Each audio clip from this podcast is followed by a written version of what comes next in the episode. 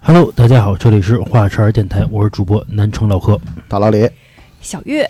本期我们三个又聚一块儿了，然后聊一期这个灵异故事啊。来，小月第一个故事，呃，分享这个故事的呢是一个退伍的一个消防战士，说嗯，他退伍之后啊，被分配在哪儿啊？ 分配到首钢去了。哎，跟我爹爹是同门师兄弟儿。嗯啊嗯嗯那个年代我也不是很清楚啊，嗯说是要运反正运送什么东西要运到四川去，正嗯好是他和他的另另外两个同事去，然后那就去呗，去怎么着是需要开夜车，嗯啊，要开到四川呢，说那边要什么经过秦岭，说当时啊，因为这个有的这个隧道有事故，嗯所以他们就要进行这个绕道，嗯要，走这个秦岭。嗯说当时呢，他们那边有一个坊间有一个传闻啊，说因为当初这个秦岭这个地方嘛，就是陕西那个地界儿嘛，因为杀气比较重，经常在那边打仗，然后说那个地方啊土地特别邪，嗯，养尸，容易出僵尸，所以他们就管那个地儿叫养尸地。哦说说当时呢，这个他们一一车两个人嘛，就是一边开一边聊天儿，聊着聊着呢，还互相打岔呢，说什么你你装鬼吓我，我装鬼吓你那样的。嗯结果呢，开着开着啊，因为是这样，在这个盘山路上走，那个时候呢也没有路灯，他们在这个经过这个拐弯儿的时候，因为双向车道嘛，嗯怕对面的车呀，比如说串到我这条道上来了，嗯，或者呢，那个你开太快了，那他们就怎么着，在拐弯的时候呢，晃一下大灯啊，嗯啊。然后说这个开车这个小哥哥呢，经过一个拐弯的地方的时候呢，晃了一下灯，然后在他把这个远光灯打开的时候呢，发现大概在他前面二十米的地方，有一个穿蓝衣服的头发特别白的老头儿，驾着一个马车跟那儿很悠闲的走。然哦嗯后他当时呢，就是觉得这个大晚上呢，你这个马车怎么还能上公路啊？就滴滴人家。嗯然后那个老头呢也不理他，还是就慢悠悠的就跟那儿走。然后他就把这个远光给关了，那意思就是说我别跟后边一直晃着人家嘛。结果等他把这个远光一关的时候，只有近光的时候，他发现那个老头不见了。嗯啊，然后他就把他那个朋友给拍醒了，他他那个同事跟旁边那个副驾驶上睡觉呢嘛，拍醒了，然后说你看前边儿有马车吗？然后他那同事说哪有马车呀？他说那那是我看错了，嗯然后又把那个远光灯给打开了，打开之后发现那个老头儿又在那儿呢。这个时候，他和他那同事同事都看到了，小哥哥就说：“这他妈是怎么个意思？啊咱是这个遇见鬼了吗？”嗯然后他那同事就跟他说：“说这样，咱把那个车速啊降下来，不要开太快，嗯让这个老头儿啊先走。嗯然后他们就把这个车速降下来了，然后大概又开了半个小时之后，再把那个远光灯一打开，那老头儿还在那儿呢，嗯，还是距离他大概二三十米，骑得特别慢。俩人我操就傻了呀，那说怎么办呀？也不敢超过人家双向车道嘛，你要是超的话也也怕出危险。这让那个老头儿一直压着速度慢悠悠的跟那儿开，结果就这样一直开到了凌晨五点多，太阳出来了，然后他再把那远光灯一打开。哎，果然那个老头儿就不见了。然后等到到了这个休息站的时候，然后就去吃饭嘛，说吃碗面条儿，然后就跟那个服务员去聊天儿，说你们这块儿是不是挺邪性的呀、这路上，然后那服务员上来就问他说怎么着？你看见马车了是吗？然后我这操啊，然后就惊了，说你怎么知道是马车的事儿？然后那服务员啊，就是那个觉得他们有点啊大惊小怪，那意思就是说我们这块儿啊，很多人都看见过，说幸亏啊你们没超过他，所有超过马车的呀全翻下去了，我操，就是这么一故事。老头儿给他们带道儿了。人是人说我们我不用带道，这个哎，我我第一反应哈，我以为是谁他妈那个使坏，给他们灯上面贴一老头 儿一一贴画。啊啊啊啊这这就跟那个在车后玻璃上贴一个夜光的骷髅头似的，谁要啊是拿远光灯一晃啊，就看那儿趴着一鬼。啊，这个不好解释这事儿 啊残，而且还都听过这个传说呗。那老头儿也不走啊，咱不说这么多年吧，起码这一两年吧，嗯一直徘徊在这儿。我觉得啊，咱从源头说起啊，嗯我觉得这老头儿肯定也是这条路上当初出过什么事儿啊，有可能走了之后呢，为做好事儿，给人带个道儿。啊啊，也有可能，也就是他出事儿的时候，这老头儿和那个马都死了啊对吧？马说我招谁惹谁了？啊，死了之后还得让他骑着，嗯让他驾着，是吧？嗯什么那个小月，下一个故事啊，嗯，分享这个故事的还是一个当兵的小哥哥，嗯说他那个时候啊，他们军队驻扎在珠海，他是在珠海服役，然后说他们这个军队的驻扎地和枪决犯人的刑场只有一墙之隔。哟，这个地儿还挺新鲜的吧。然后说他们这个小战士经常就和那个负责枪决的，包括他们那边的那个小战士去聊天儿。然后就有一次就给他们讲了一个哎挺怪的事儿，说他们有一次啊隔壁要枪决一对儿小情侣，大概是三十出头，郎才女貌的。说这个男的长得特别帅，女的也长得很靓丽，亡命夫妻啊，嗯，不不不，还真不是夫妻。我先跟你们说一下，说他们那个年代的这个枪决是怎么着啊？这个犯人呀，捆上手和脚，嗯然后背对着这个执行的人啊，啊，然后执行的人呢，不是有一个人去打，他是有两排人，嗯，等于是，然后要先由这个第一排的人嗯去打，嗯然后哦等到打完之后呢，要由这个法医去验一下，如果没死，第二排的人去再补去，对去补这一枪去。那不打烂了这个嗯这样的就是好处是什么？就是不让人知道到底是谁把这个人给打死的，哦，减轻一下这个心理的负担。然后说这个小情侣是怎么回事儿？这个男的呀是一个乐队的弹吉他的哟，然后这个女的呢是一个小学的音乐老师哟啊。然后两个人呢可能这个因为工作上的事儿吧，反正是勾搭在一块儿了。嗯但是呢，这个女的结婚了，还有孩子，啊，哟可能这个这个搞艺术的人呀，就是嗯，哎，这个呃为了这个爱情能够不顾一切的嘛。这女的呀，就是铁了心了要跟她老公啊，就是提离婚。她老嗯公呢，就是反正为了孩子就死活不同意嗯啊。这个俩人就起了杀心了，嗯，然后说这个女的。潘金莲与西门庆，嗯，哎，有点那意思。那女的呀，就在夜深人静的时候，就把她老公给约出来了，说嗯要好好谈谈。她老公啊，还挺高兴，觉得自个儿媳妇儿啊回心转意了，还买了束玫瑰花儿。然后结果到了约好那地儿啊，好家伙，这个鼓手就跟那个女的一块儿，就把她老公给勒死了。嗯说当时勒死的时候是怎么着？因为她老公啊长得人高马大的，这个鼓手呢还挺瘦的。嗯，说先是一闷棍把她老公啊打的就是有点晕乎，嗯晕乎之后呢，第二，然后这个麻绳儿就开始勒，说她老公啊是等于是一边死一边看着他媳妇儿以及自个儿这个买的这个玫瑰花儿死的，真的还是挺难受的嘛。挺惨的啊，对，挺惨的。嗯，两个人呢，把她老公弄死之后呢，还把她老公身上的什么钱呀、啥的就嗯拿走了。那意思就是想伪装一下，比如说就是她老公是被抢劫啊是被啊抢劫。结果呢，可能因为这个搞艺术的人呢，这个情感方面比较优秀，但是这个推理方面不太好。其实这嗯案子很快就破了，嗯破了之后就把人那俩逮着了嘛。然后因为情节很恶劣，嗯直接就判了枪毙。然后当时这个分享故事这个小哥哥还跟当时还跟他们这个战士啊就一块儿聊天呢，说真是知人知面不知心啊，是吧？嗯长了这么好看的一对儿青年男女，结果心这么狠，是难看的就该 死，好看的就值得惋惜啊，啊是，然后后来把这对儿这个情侣枪毙完了之后，过了一个礼拜，嗯哎，他们那块儿就开始就是邪事儿就开始传出来了，说这个负责巡逻的小战士有一天晚上到了这个枪决的这个墙根儿底下，隐隐约约的听见呀有人弹吉他哦，啊，以及还有一个女人就是压低了声音悄悄的跟那儿问死了吗？哟然后一个男的就是一边弹着吉他一边说死了吧，应该是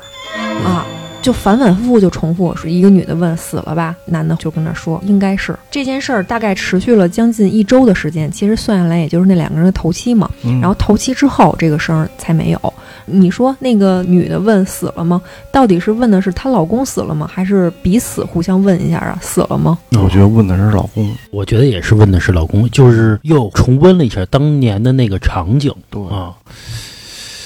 这个死有余辜啊，你说你离婚就离婚，你给他弄死干嘛呀，对吧她？老公不是不同意吗，你不同意，就是上回小佳咱节目里不也说了吗？你打两年官司也也就离了，对吧？你就有说必要吗？你就说我老公不行，啊，你有必要吗？说这事儿？那这看个来啊，估计也是什么招儿都使尽了，没招儿。我插播一下啊，如果喜欢我们节目的朋友呢，可以加我的微信七七四六二二九五。我再说一遍啊，七七四六二二九五。呃，您加我呢，我会把您加到我们的微信听友群里边儿，有最新的节目呢，我会第一时间发到这个群里边儿。呃，包括您还可以有什么投稿啊，包括有什么反馈的意见呀、也可以在这个微信里边儿直接跟我进行沟通，好吧？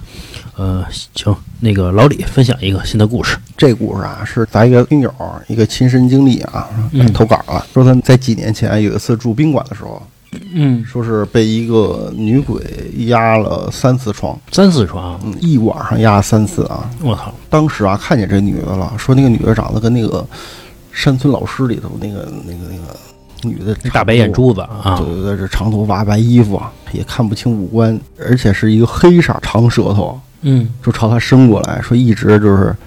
伸到他嗓子眼儿里了都 舌吻啊，啊。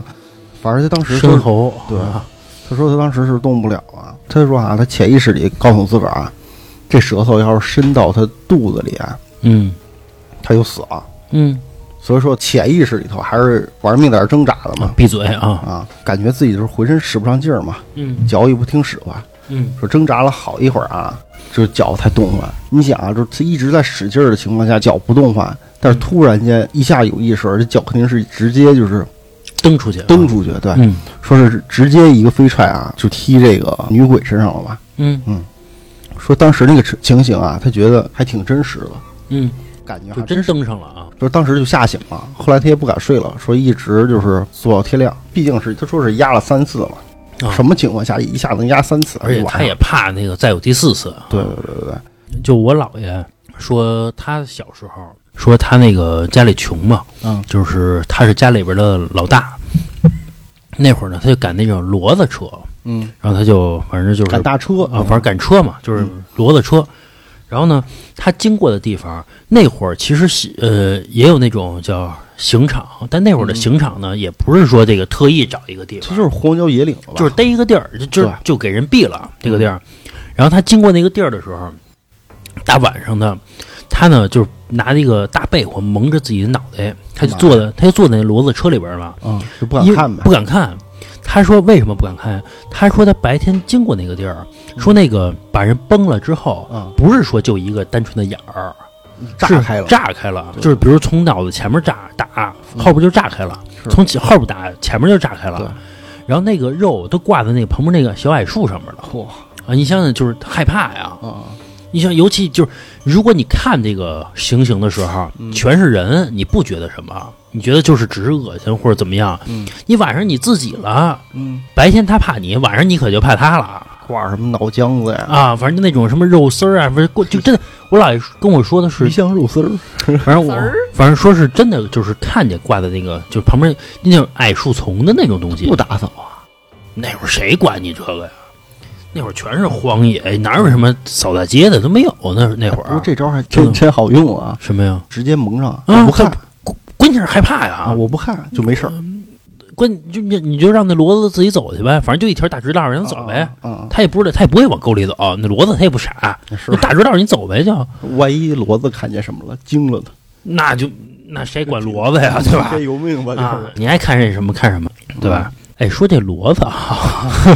咱就说咱说一题外话，啊，说这骡子啊，身体要比马跟驴都好有劲儿嘛，啊，说有劲儿，嗯，要不驮东西嘛，嗯，那个杂交嘛，啊，这个不是嗯说这个，你是真没什么聊了是 吧？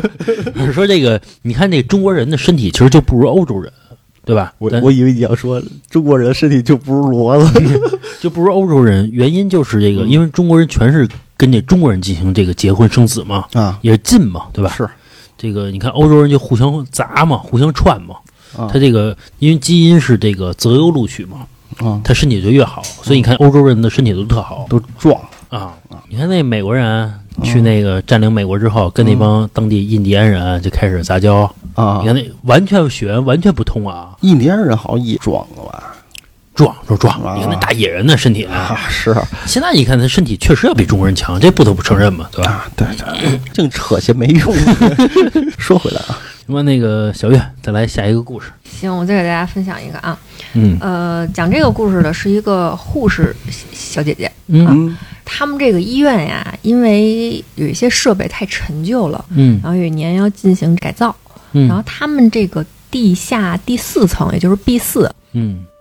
这个 B 四其实是这个太平间，后来这个改造之后呢，这个太平间就不在这儿了。那这 B 四不能荒废了呀，就给他们改成停车场了哦，哦啊。说这个改成停车场之后呢，其实大家每次去停车的时候啊，都有点瘆得慌。但是你你没办法呀，你只能去那儿停啊。说有一次这个女孩啊，那儿停车嘛，这个倒车的时候，本来这个雷达就很正常嘛，嗯他就往后倒嘛。结果倒着倒着，就忽然啊，就响起了那种像检测到有什么物体似的，开始滴滴滴跟那儿响。嗯从后视镜里啊，看着呀什么东西都没有，嗯然后再往后倒呢，还是响，并且呀、就是它的车不动，但是呢，雷达响的越来越急。你是不是就可以想象是它的车没有动的时候，是不是后边有一个东西离它很近？嗯，是是是，就刚开始哔哔哔，后来是哔哔哔哔哔哔哔哔哔，后来是哔是这样的啊我操，这心跳停止了。啊，就越来越近嘛啊，啊，然后他就觉得是我这后边有什么东西没看到是吗？嗯下了车又看了一圈儿，他那意思别有个、哪怕是个狗是个猫什么的呢，是吧？是，然后又去看了一下，发现呀啥都没有。上了车继续倒呗，还是响。嗯然后他当时想，那是不是我的这个雷达出问题了呀？他嗯看呀，其他的地方就不是他的车位地方还有空空地儿，他说要不然我我再试一下。结果停到那个其他的空地儿啊，啥事儿没有，很顺利的就停进去了。也就是说，他这个雷达呀没问题。然后他说，那我要不再试一下，我再试试呗。又找到他这车库，又继续停。结果同样的情况又出现了。还是就是滴滴滴跟那儿响，然后他就不信这邪，他说我我去看一眼，然后嗯下了车，绕着车好好的，就是说很仔细的查看了一番，什么东西都没有。然后他当时就有点急了，就开始骂：“我操，什么意思呀？”就开始跟那儿骂了。骂了一句之后，他很明显的就听到那个滴滴，就连成片的那个滴声停顿了一下，然后停顿了一下之后，又开始滴滴的响。啊也就是说，他在骂那一句的时候，就是雷达检测到的那个东西动了一下，嗯啊，是不是朝他这个方向来了一下？然后紧接着又回去了。然后后来这个这个小姐姐听到这事儿之后，她就把车开上去了，停到他们医院院儿里了。然后第二天呢，又去四 S 店查了一下，说我雷达确定没有问题是吧？然后人家四 S 店跟跟人跟他说你这雷达没有问题，他说好，那我知道了，我就是撞鬼了，就是这么一故事。这个让我想起了前一阵抖音上发的那个什么呀？特斯拉，啊，特斯拉它有一个功能能检测周围的一些障碍物，嗯，然后它那个中控有一屏幕，那啊屏幕能看到就是周围的这个这个，物体如果是一行人呢，它这个中控是长这样的啊。如果就没见过特斯拉的朋友呢啊，我可以跟大家说一下，就是它那个屏幕呢中间显示一自己的一一辆车，比如说有一骑自行车的过去了，就是模仿一个人儿嗯啊，小人儿骑自行车从你旁边过去，要是一汽汽车呢，就一汽车形状的东西过去；要是一行人呢，就一行人在旁边走。嗯，拟人的这种这种动画式的效果。嗯，结果呢，这个车主把车开到这个陵园里边了，干嘛呀？不是人就有可能这个这个这个扫墓去嘛哦，对吧？然后呢，周围没有人，嗯，然后这个屏幕上显示一堆人在旁边走，我是真的啊！啊而且他特意把这摄像头拍了一下，说你看这个，说你看一下这我中控显示啊，啊！你再看一下我这个周围的人啊，啊真的没有。我操！啊，说这个，然后看底下人就留言嘛，说那意思就是嗯好好自为之 啊，该怎么着自己不清楚吗？是不是赶紧走吧？啊，嗯，这是一个抖音上，大家可能也能搜着，有很多人肯定都看过啊。这嗯这个说那女的骂了一句是吧？啊是不是那个物体刚要走，突然一骂她，她就觉得她有火啊，有可能，有可能，有可能啊！嗯你骂我啊！而且刚才是这个小月说啊，嗯最开始说的是这个这对 B 四荒废了，说要改造嗯。我第一反应说要改造个宿舍什么的，我操，神经病！后来我一想，嗯太阴凉哈、嗯本来这个地下停车场就属于阴风那种感觉，对对阴凉阴凉的。其实每次啊，我停车，每次停那个老郑那停车场啊，哦哦他们家停车场啊，啊就有点挺阴森恐怖的感觉、啊。对对对，有的时候我还就是十二点从那他们尤家其后回来半啊夜啊没人的时候，啊，因为你就自己一人儿，他嗯也去了拐弯的那个那块儿，啊我就觉得反正有点害怕。但是灯还行。你要是再暗一点儿，每次咱们走啊，还都走的是大路。之前我走，我第一次去他们家那边呢，嗯，然后那个走你的是穿那那个个车和车之间那个，啊我是坐电梯缝儿到负一层，走电梯间，他们电梯间呢属于这个什么，哎，去了拐弯的那种，然后旁边一垃圾桶啊，反正就嗯啊，很昏暗。你走到哪个区域，哪个区域再亮，哎，你这要窜出个猫什么来？嗯、可害怕了，肯定是啊，反正，哎呀，哎，但是我觉得你像这种地下本来是那个那个什么东西啊，那应该人都知道吧？传来传去的，大家都知道了，谁还停那儿说那个医院是吧？那个啊？没办法，停车位就这么紧张。 我操，真你的停到，哎，这么说吧，嗯你停到别的地儿去，一百一天，你停到这儿免费，你选哪个？我宁愿我一百一天，但是有可能你碰不着鬼，那我你也不是冒这你钱，你不是说每天都能碰着啊？我我不冒这钱啊，啊，反哎正你一天行，两天行，一个月就两三千块钱。你长期的话，你怎么选择呀？ 我不开车了，行吗？我打车，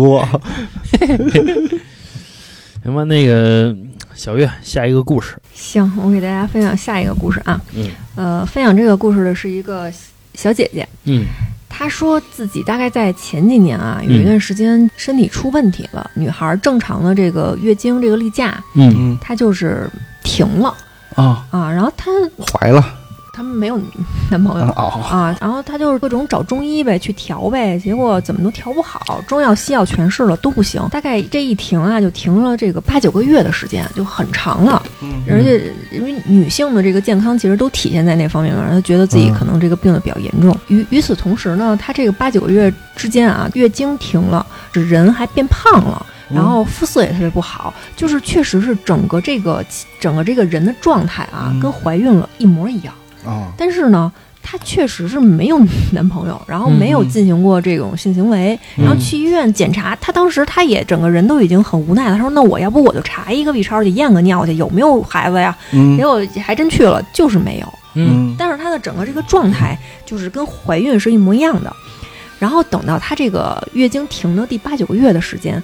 她开始频繁的做一个梦。她这个梦啊，还做的跟这个连续剧似的，嗯，说梦见呀、头两个月呀、自己啊怀了，嗯，然后到后面几个月呢，开始挺着大肚子了，哦然后旁边还有人照顾着她。啊，然后她在梦里呢，就觉得自己摸着这个肚子呀，总是在想，哎，到底是男孩啊还是女孩啊？然后嗯这个触感和这个梦很真实。然后后来有一天晚上，嗯还是就是跟往常一样睡觉嘛，她在梦里觉得自己肚子疼，然后等到再醒来啊，她在梦里醒来之后啊，就是梦中梦，发现自己在梦里啊是躺在产房里的，那个一睁眼就看到她生的那个孩子了，长得还挺漂亮，是个男孩儿。嗯结果呢，就是她把这个孩子的五官都记得很清楚，然后说在嗯梦里就觉得，哎呦，就有一种这个母爱嘛，母爱之情就这个喷涌而出嘛。就在这个时候，有一个老太太过来把她这孩子抢走了，然后她就觉得，我天呐，就急得就快哭了。她就在梦里就觉得，我我跟这个孩子分开呀，我就得死了，我太舍舍不得了。是然后结果就在着急，哎，这么一挣吧，她就醒了。醒了之后啊，在现实生活中也开始哭，就好像真的自己跟自己的这个亲生儿子被迫分开了，就很难受。然后等到这个梦见她生完孩子之后，她的这个月经就正常了，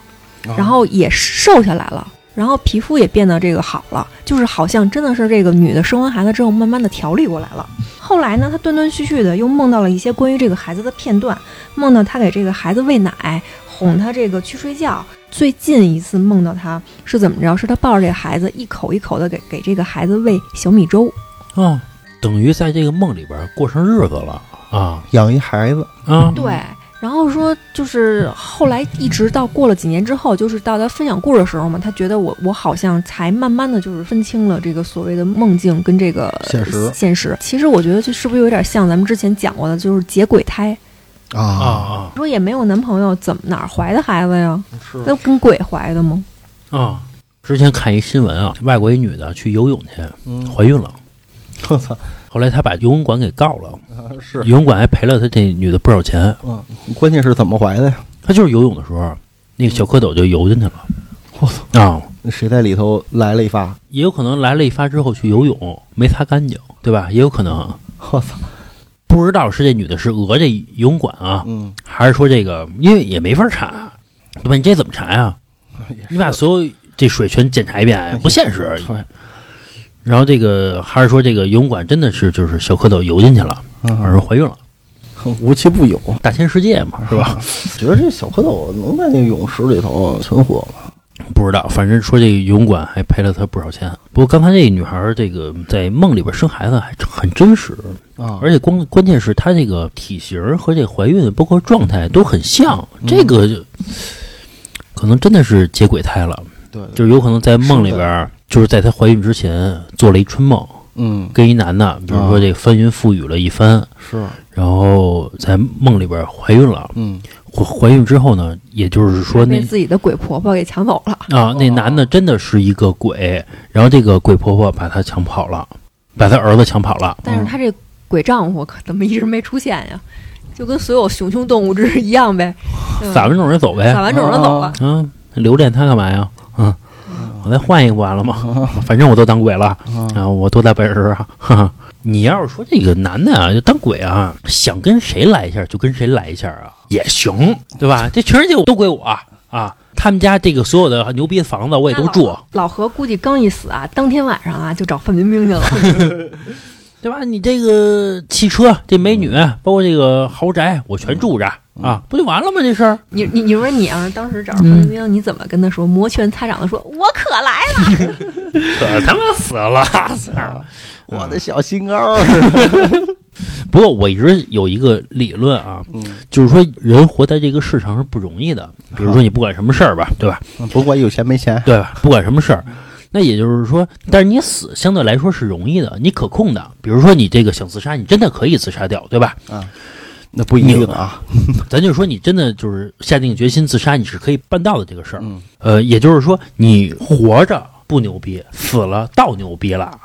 这是不对的，这个逻辑啊！你想想是不是？这是活着难，这死了还难吗？不难吧，对吧？这个事儿，那你死了之后倒牛逼，这个逻辑是不对的。哎，这个我再说一下啊，这有个那个，呃，当时啊说有一个统计，说这个全中国所有的商人自杀率最高的是浙商，为什么？就是他这个做生意的多，或者说这个叫做生意。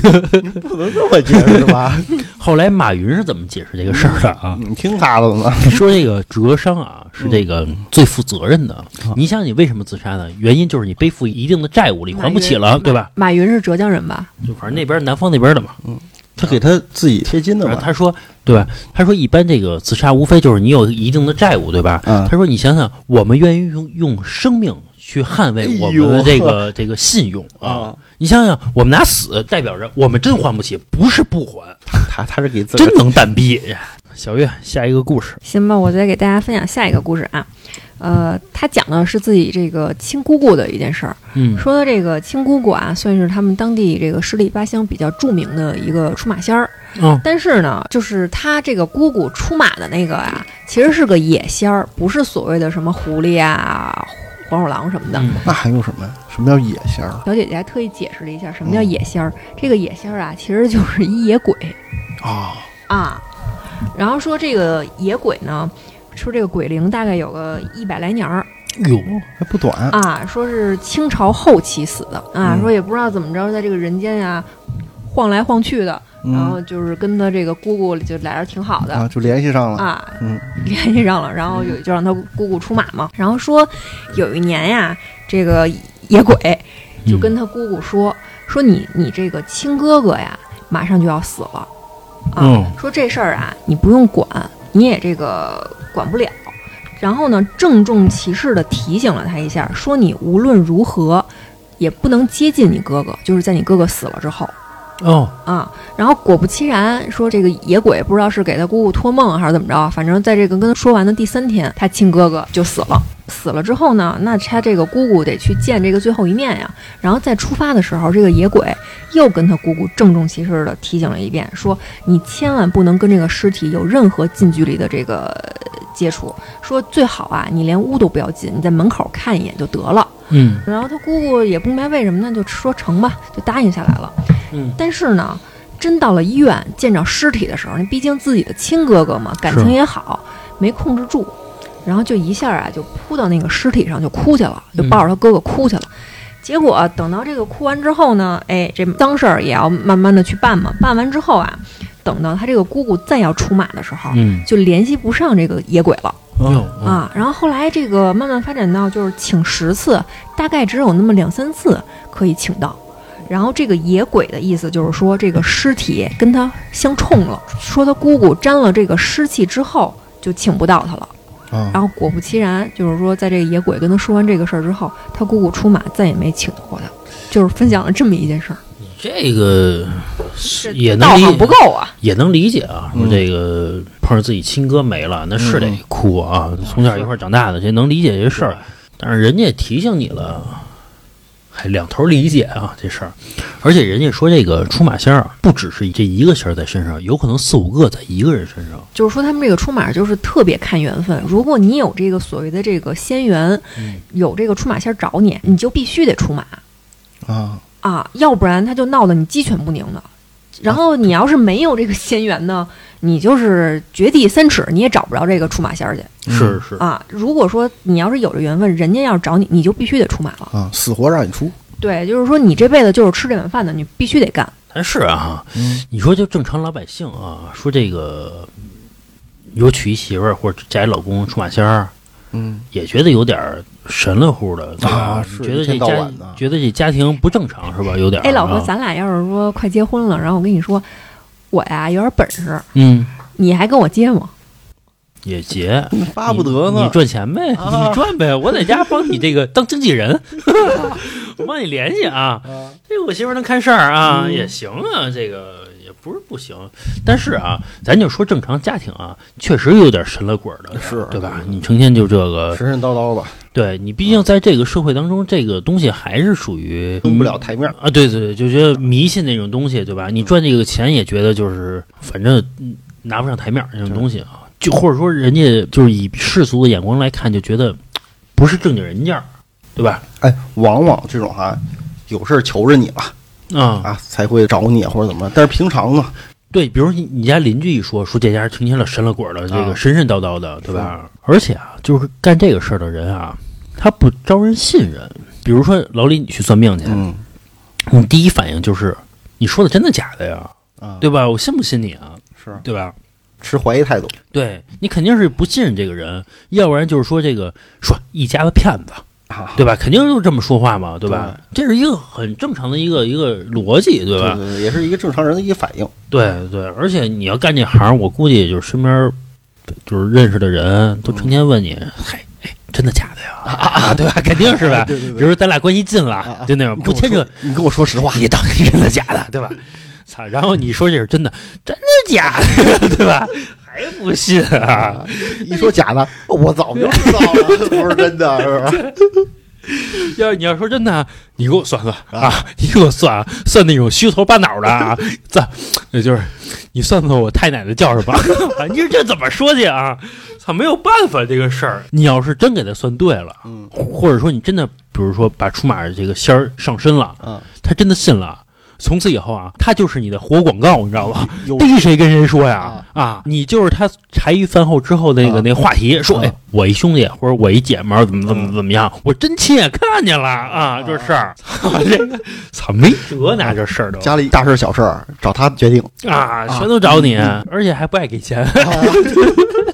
操，没法说这事儿。行吧，那个小月，再来一故事。这个故事其实还是有点类似于鬼上身儿嗯啊，他讲的是自己亲戚的一件事儿，有两个女孩儿嘛，就叫她小姐姐跟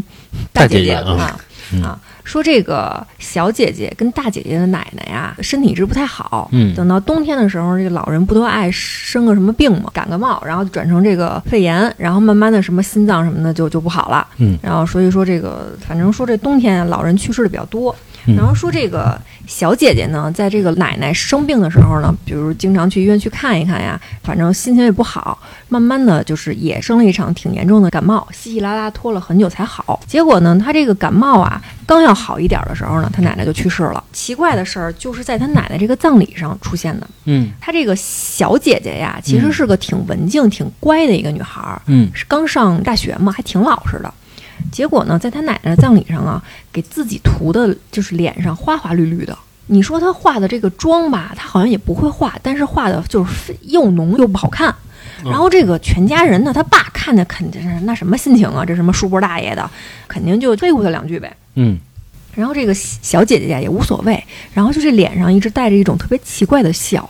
就你们骂你们的，我无所谓、嗯啊。然后这个葬礼正举行着呢，她这个小姐姐呢就跑到这个大姐姐的面前去，劈头盖脸，扬起胳膊，抡圆了手，给了她大姐姐一嘴巴，然后嘴里面还就像吊着嗓子一样，就唱那种咿呀呀的那种声音，就是跟唱戏的吊吊嗓子。这就是那啊个山村老师里头那调儿是吧？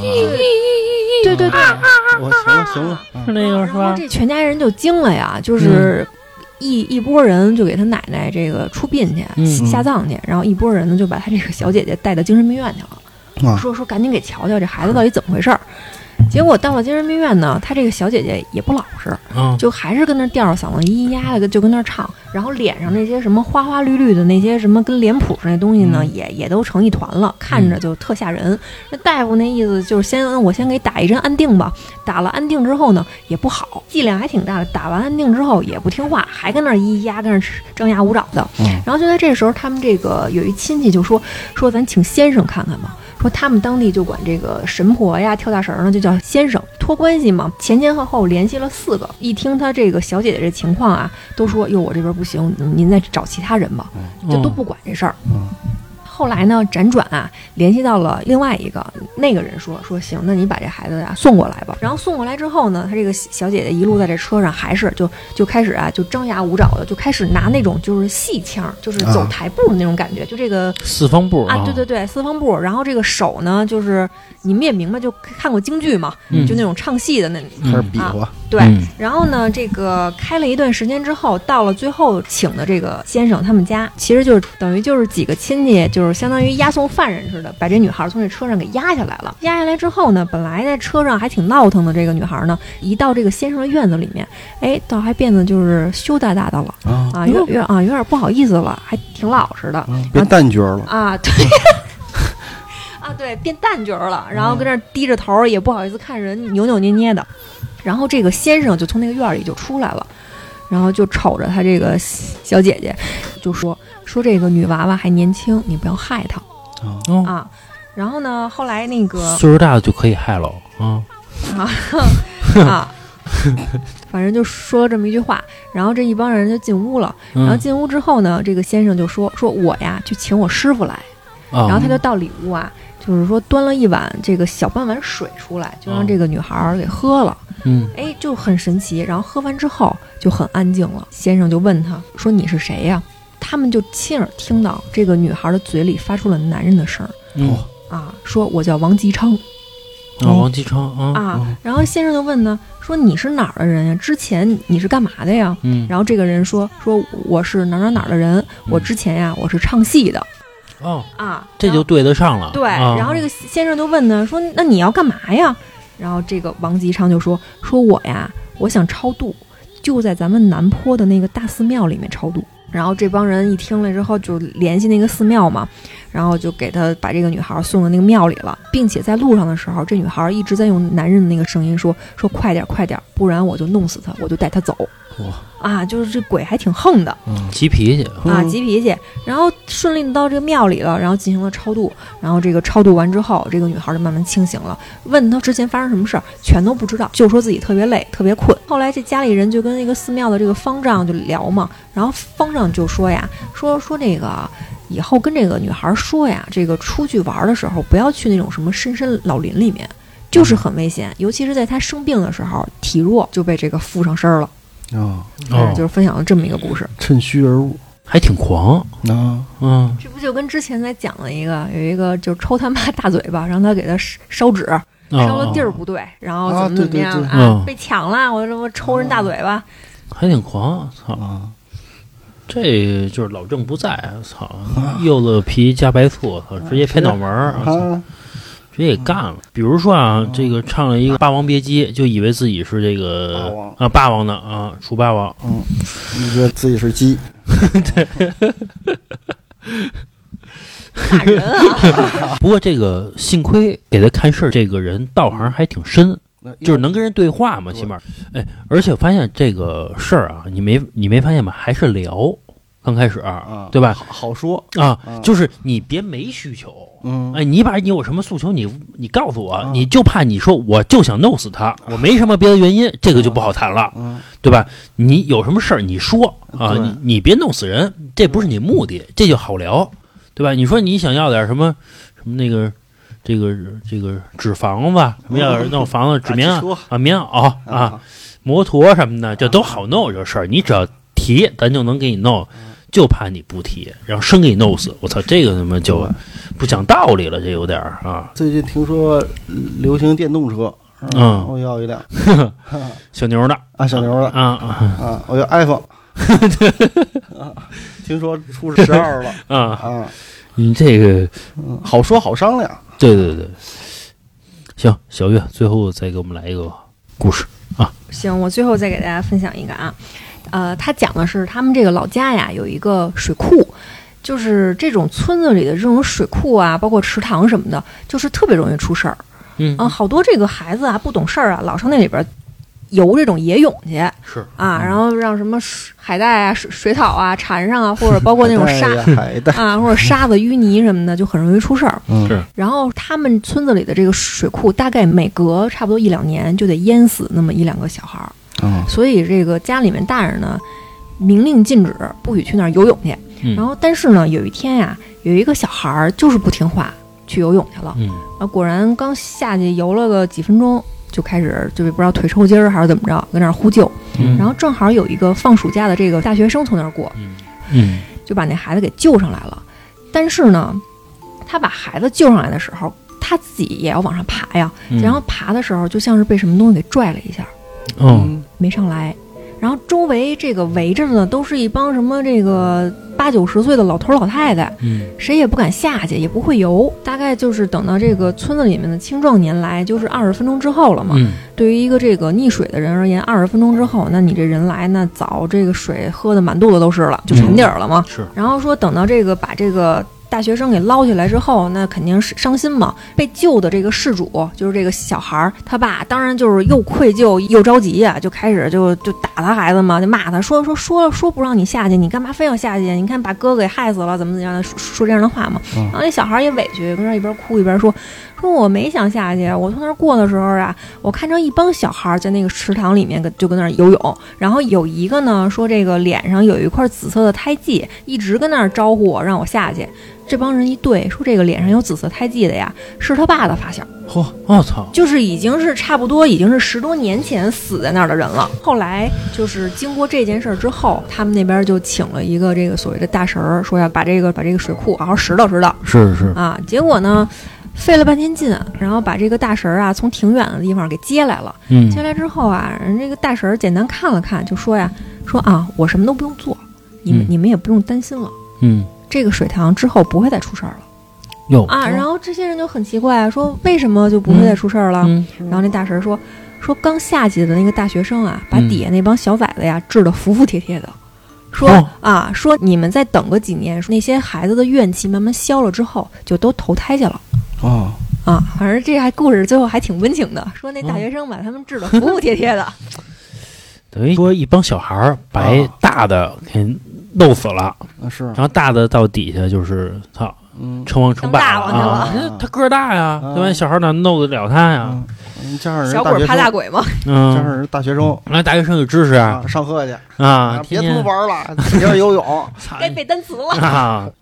那么这期节目就到这儿吧。喜欢我们节目的朋友呢，可以加我的微信号啊，七七四六二二九五。我再说一遍啊，七七四六二二九五。您还可以关注我们的微信公众号，就是华晨 FM，就是我们电台的名字。然后关注之后呢，在右下角有一个打赏主播，